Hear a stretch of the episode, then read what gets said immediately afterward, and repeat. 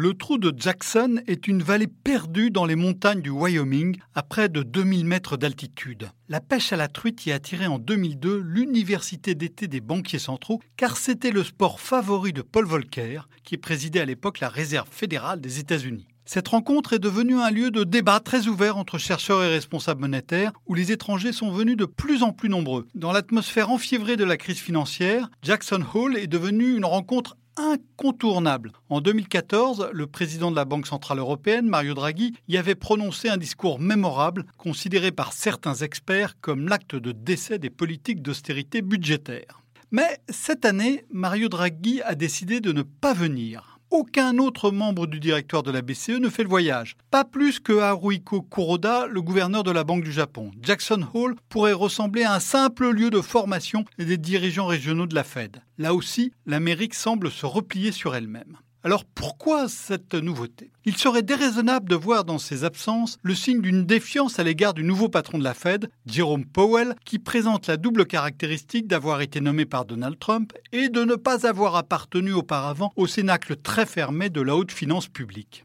Il paraît aussi peu probable que les grands argentiers de la planète refusent ainsi de soutenir un Powell dont la politique de resserrement monétaire est amèrement critiquée par celui-là même qu'il a nommé Trump.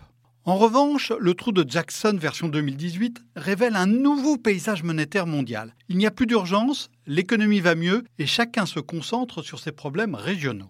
En Amérique, la Banque centrale remonte prudemment ses taux d'intérêt en cherchant à comprendre pourquoi les salaires n'augmentent pas plus vite. C'est d'ailleurs l'un des sujets majeurs du symposium cette année. En Europe, la BCE n'en est pas encore là. Elle prépare l'arrêt de ses injections de liquidités et surveille les braises en Italie.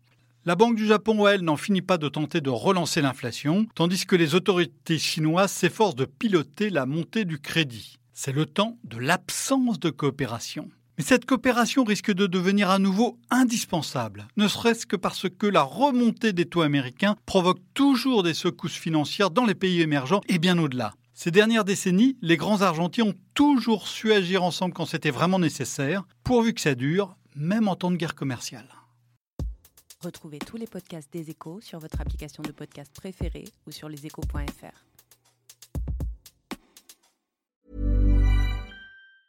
Mom deserves the best, and there's no better place to shop for Mother's Day than Whole Foods Market. They're your destination for unbeatable savings, from premium gifts to show-stopping flowers and irresistible desserts. Start by saving 33% with Prime on all body care and candles. Then get a 15-stem bunch of tulips for just $9.99 each with Prime. Round out Mom's menu with festive rosé, irresistible berry chantilly cake, and more special treats. Come celebrate Mother's Day at Whole Foods Market.